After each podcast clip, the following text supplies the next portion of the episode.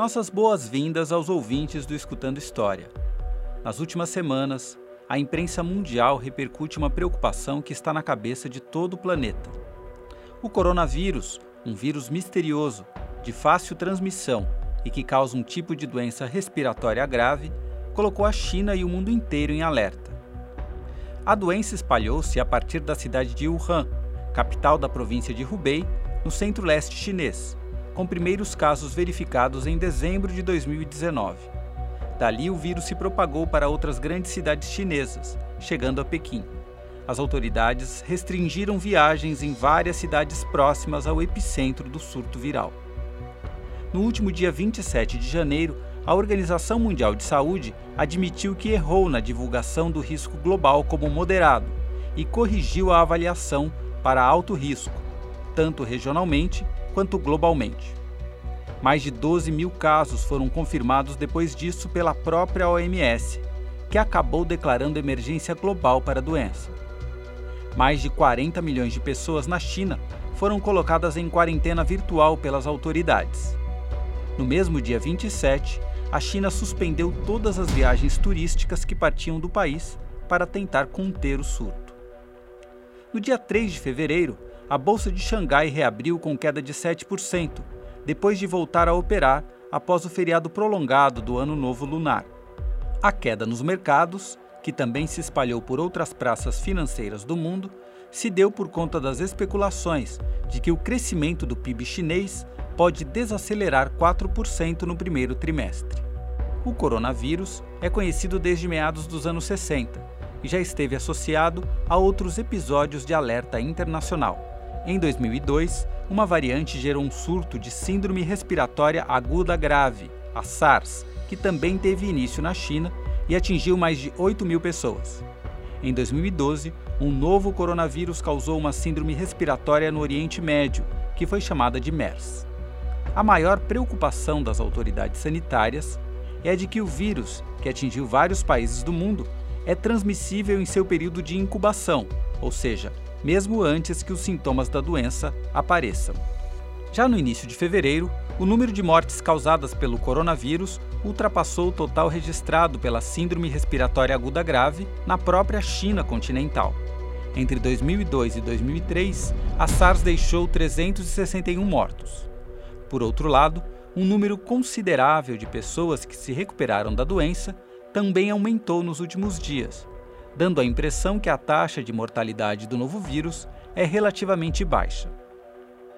A infectologista Rosana Richman falou para o Yahoo Brasil sobre o coronavírus e as características de agressividade do vírus e deste surto epidêmico.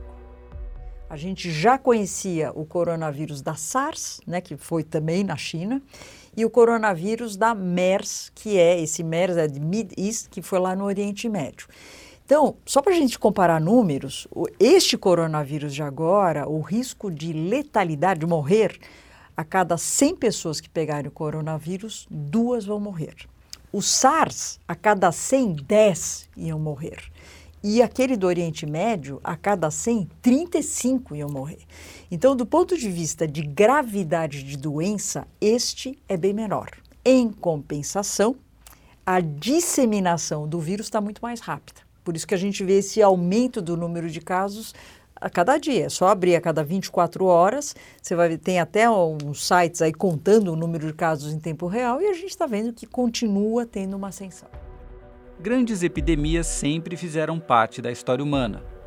E algumas delas mudaram para sempre o destino das populações nos quatro cantos do planeta dos grandes impérios da antiguidade aos vilarejos insalubres da Idade Média, passando pelas populações nativas das Américas em contato com o colonizador europeu, aos cortiços dos operários da Revolução Industrial. Surtos epidêmicos deixaram um rastro de dor, medo, sofrimento, mas também compaixão, superação e aprendizado. O Escutando História desta semana revisita as grandes epidemias da história para mostrar que, ao longo dos séculos, o infortúnio das enfermidades revelou o pior e também o melhor da humanidade na sua capacidade de superar obstáculos.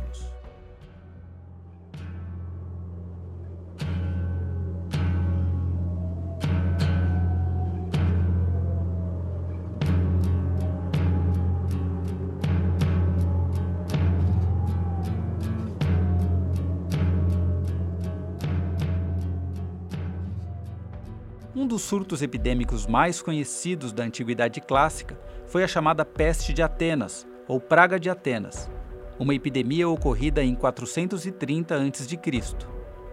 No livro A História da Guerra do Peloponeso, o historiador grego Tucídides, que também serviu na guerra como general, descreveu a doença, cujo surto atingiu a polis ateniense entre 430 e 427 a.C. A Guerra do Peloponeso foi um conflito armado entre Atenas e Esparta que durou de 431 a 404.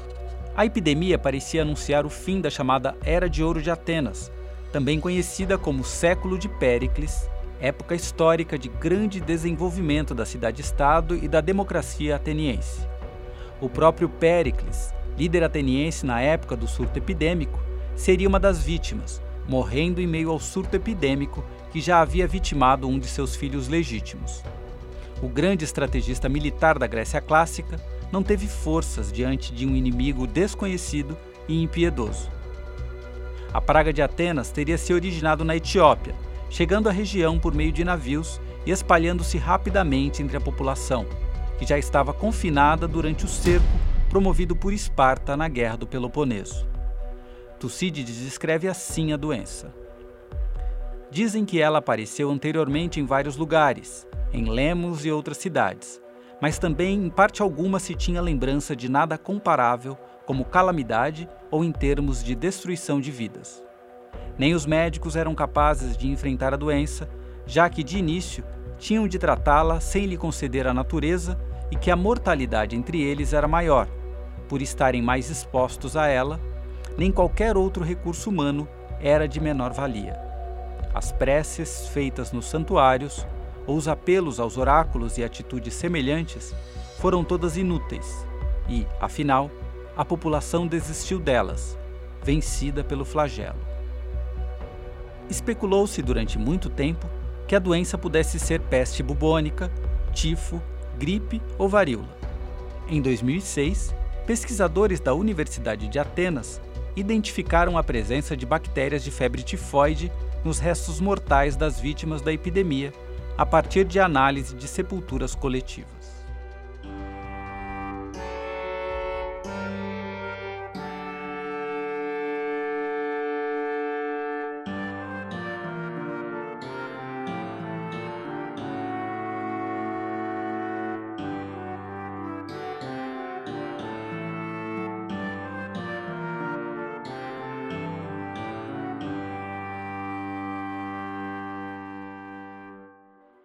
Sem dúvida nenhuma, um dos surtos epidêmicos mais conhecidos do mundo e que ainda sobrevive com sua assustadora narrativa no imaginário da humanidade foi a chamada peste negra, ou peste bubônica, uma das pandemias mais devastadoras da história.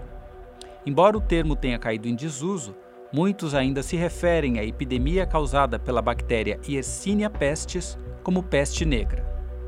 Ao desenvolver-se, a doença provocava hemorragia sob a pele que acabavam adquirindo uma cor escura, daí o nome. A enfermidade também causava uma inflamação nos gânglios que recebia o nome de bubão, um dos sintomas mais comuns. É daí que surge o nome peste bubônica. No inverno de 1347 e 1348, a epidemia assolou a Toscana e a Provença, atingiu Bordeaux, os portos ingleses, Londres e Paris, em uma progressão de 30 a 130 km por mês. Estima-se que ela tenha causado entre 75 a 200 milhões de mortes na Eurásia, tendo o seu auge entre os anos de 1343 e 1353. Alguns estudos apontam que a população mundial, de 400 milhões à época, teria caído para 370 ou 350 milhões de pessoas. A doença era transmitida por meio das pulgas dos ratos pretos, cujo nome científico é Ratus ratus. Atualmente raro, esse rato preto de origem indiana invadiu a Europa e, por conta de seus hábitos domésticos e da maior proximidade com as populações, propiciou que a doença se espalhasse. Os historiadores acreditam que a doença foi disseminada pelo Império Mongol que havia conquistado uma grande parte do norte da Eurásia e da região da Manchúria, na China. guerreiros mongóis teriam infectado os roedores da Eurásia, que espalharam a doença para ratos pretos das cidades europeias. Vale lembrar que a pandemia atingiu ao mesmo tempo a Europa, a China e o Oriente Médio. O comércio entre as regiões propiciou essa transmissão, principalmente por conta das caravanas que cruzavam a Rota da Seda. Os sintomas da doença eram terríveis. Nos infectados, a febre chegava a 41 graus. Vômitos eram sanguinolentos. Alguns sofriam com complicações pulmonares. Outros se curavam espontaneamente. Cerca de 80% iam a óbito em uma semana, proporção que aumentava para 90% quando havia comprometimento pulmonar e beirava 100% nos casos de septicemia. O surgimento das epidemias também propiciou na história da humanidade o crescimento do preconceito, não apenas em relação aos infectados, mas também às minorias sociais. Durante a peste medieval, os judeus da Europa foram os mais perseguidos. No auge da pandemia, mais de 200 comunidades judaicas foram erradicadas, sendo seus habitantes acusados de difundir a doença e envenenar poços. Isso acontecia não apenas pelo antissemitismo bastante difundido na Europa medieval, mas também porque muitos judeus foram poupados pela doença. O historiador Martin Blazer, ligado à Escola de Medicina da Universidade de Nova York, acredita que eles foram em grande parte poupados, em comparação a outros grupos, porque os grãos eram retirados das suas casas durante o Pessá, a Páscoa judaica, o que afastava a presença dos ratos que difundiam a doença. Na cidade francesa de Estrasburgo, cerca de 2 mil judeus foram queimados em 1349. Eles também sofreram perseguição e morte nas cidades de Mogúncia, Worms e Colônia. Muitos foram convertidos à força e os que se recusavam à conversão eram executados na espada ou na fogueira. As perseguições eram tão frequentes que o Papa Clemente VI baixou uma bula papal dizendo que os judeus e os pecados da humanidade não eram culpados pela tragédia. Séculos depois, a peste bubônica voltou a assolar a Europa. Uma das histórias mais tristes e surpreendentes da epidemia, que assolou a Inglaterra no século XVII, foi a do vilarejo de Eyam, que fica próximo a Manchester. A epidemia de peste teria chegado à cidade por meio de um comerciante de tecidos que trouxe ao alfaiate local algumas peças de roupa infectadas com pulgas. Um ajudante do alfaiate, George Vickers, contraiu a doença e agonizou até a morte, apenas uma semana depois. Toda a sua família foi infectada e também morreu. Não demorou para que outros habitantes da cidade também ficassem doentes. Ao perceberem que a doença podia se espalhar para outras regiões, os moradores se decidiram pelo alto sacrifício. Orientados por um padre anglicano, eles se isolaram dentro de um perímetro delimitado por barreiras de pedra. Nesta barreira haviam pequenos buracos, onde comerciantes deixavam os alimentos necessários para abastecer o vilarejo durante a quarentena. O pagamento era feito com moedas mergulhadas em vinagre, já que eles acreditavam que essa medida pudesse desinfetar o dinheiro. Aos poucos, a doença avançou, matando a maioria dos moradores. 267 pessoas, de uma população de 344, haviam morrido devido à epidemia. Até hoje, é possível visitar a barreira de pedras no local. Quando os europeus chegaram à América, trouxeram consigo não apenas a avidez pelas possíveis riquezas do continente. Com eles também chegaram vírus, bactérias e outros agentes patogênicos desconhecidos das populações nativas do continente americano. Quando o espanhol Hernán Cortés chegou na região em que hoje é o México, em 1519, haviam cerca de 30 milhões de nativos no local. No final do mesmo século, restavam apenas 2 milhões. Muitos deles morreram devido às guerras e massacres promovidos pelos espanhóis conquistadores. Mas a maioria das mortes ocorreu devido aos surtos epidêmicos que dizimaram a população de forma impiedosa e feroz. Várias doenças já conhecidas dos europeus, como a varíola, o sarampo e o tifo, causaram mortes, mas nenhuma foi tão grave quanto a chamada Kokolitzli.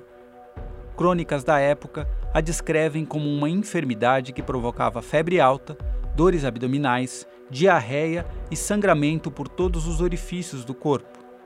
Só os indígenas eram atingidos pela doença, o que fazia com que tanto os nativos quanto os espanhóis achassem que se tratava de um castigo divino. A epidemia teve dois grandes surtos em 1545 e 1576, com a morte de 80% da população no primeiro e cerca de 45% de vítimas no segundo. Em 2018, arqueólogos mexicanos descobriram o agente patogênico que desencadeou a epidemia. A análise do material genético estranho nos restos mortais de pessoas sepultadas no período epidêmico revelou a presença da bactéria Salmonella entérica. Ela estava presente nos dentes dos indígenas que morreram durante a epidemia. O século XX conheceria a maior pandemia da história. A gripe espanhola, que na verdade não tinha nenhuma conexão específica com a Espanha, matou entre 50 e 100 milhões de pessoas no ano de 1918. Isso representava na época 5% da população mundial foi uma epidemia do vírus influenza A, que se espalhou rapidamente por quase todo o planeta. A pandemia durou dois anos, em três grandes ondas, sendo a segunda a mais letal. No Brasil, a gripe espanhola fez mais de 35 mil vítimas. Até mesmo o presidente da República, Rodrigues Alves, morreu em decorrência da doença, em 16 de janeiro de 1919. Reproduzimos aqui uma entrevista do médico Líbio Martiri Júnior, presidente da Sociedade Brasileira de História da Medicina, concedida para o Arquivo do Senado Federal, em que ele fala sobre os remédios milagrosos ofertados à época que prometiam a cura da doença. A gripe espanhola, ela na verdade ela foi uma pandemia. Uma pandemia é uma doença que afeta o mundo inteiro e uma pandemia causada pelo vírus influenza, que é um subtipo do H1N1, esse, esse que causa a gripe hoje. Outro aspecto curioso é que a gripe espanhola, ela tem o nome de gripe espanhola, mas na verdade ela não começou na Espanha. É que a Espanha não entrou na Primeira Guerra Mundial. E como ela era neutra na Primeira Guerra Mundial, ela começou a dar notícias sobre a gripe. E os países beligerantes, os países que combatiam, eles não davam notícia. Então, na verdade, apareceu nos jornais espanhóis. Ela ficou com o nome de gripe espanhola. Mas a gripe surgiu, na verdade, nos Estados Unidos. E dos Estados Unidos que ela foi levada para a Europa. O que acontece é claro que as pessoas estavam tremendamente assustadas, né? É, porque é uma doença que apareceu, a pessoa podia pegar a gripe, podia, podia morrer daquilo. A minha avó, aliás, falava sobre isso, ela morava no centro de São Paulo, nos anos 80, passava os caminhões com os cadáveres, porque não dava tempo de fazer caixão para todo mundo. Então é claro que a população ficou extremamente assustada. Daí surgiram todas essas ideias, olha, isso aqui é bom, acho que é bom, eu vou usar. A quina é uma erva que foi levada da América, foi levada do Peru pelos jesuítas para a Europa. Como ela era usada para tratamento da malária e ela então era interessante e funcionou de fato, a Inglaterra lançou uma, uma água tônica à base de quinina. Isso se tornou uma coisa popular, quer dizer, teoricamente, se colocar você tomando água tônica, você não vai adquirir o problema lá que é a malária, né? Mas na verdade não é bem assim, né? E no Brasil a Antártica lançou a água tônica, que existe até hoje. A gripe não tem tratamento até hoje. Né? A gripe, você trata os sintomas, mas a gripe em si, o vírus, nós não temos tratamento para o vírus da gripe especificamente. Mas o século XX ainda conheceria uma das epidemias mais devastadoras da humanidade. Em 1981, casos de pacientes com imunidade comprometida, sem motivo aparente, chamaram a atenção da comunidade médica as primeiras vítimas foram usuários de drogas injetáveis e homossexuais. Logo verificou-se que a doença não estava restrita a esse grupo. Em pouco tempo, a doença foi nomeada como Síndrome da Imunodeficiência Adquirida, com a sigla SIDA ou AIDS, a partir do termo em inglês. Transmitido pelo contato sexual, exposição a fluidos ou tecidos corporais infectados e de mãe para filho durante a gravidez, parto ou a amamentação, o HIV é o vírus que provoca a AIDS. Segundo os dados da UNAIDS, Há atualmente cerca de 25 milhões de pessoas no mundo vivendo com o vírus. Desde o início da epidemia até 2018, cerca de 75 milhões de pessoas foram infectadas. A AIDS já fez 32 milhões de vítimas, mesmo com evidentes melhoras nos tratamentos antirretrovirais e em campanhas e medidas de prevenção. A pandemia transformou de tal maneira a humanidade que o tema merece uma edição própria em nosso podcast. As medidas tomadas pelas autoridades em relação ao surto epidêmico do coronavírus parecem indicar, apesar da velocidade da infecção da doença respiratória, que estamos preparados para enfrentar este problema. Apesar dessa esperança, ainda surgem comportamentos que lembram momentos deploráveis de epidemias do passado, quando judeus foram perseguidos no caso da peste bubônica medieval e homossexuais foram estigmatizados, como na epidemia do HIV. Na atual epidemia do coronavírus, demonstrações de xenofobia e preconceito em relação aos chineses, reportadas nas últimas semanas, parecem reviver estes tristes momentos. Lembrar das doenças que atemorizaram a humanidade talvez possa propiciar um momento de reflexão a respeito da nossa vulnerabilidade e da necessidade de sermos solidários no infortúnio. Até a próxima!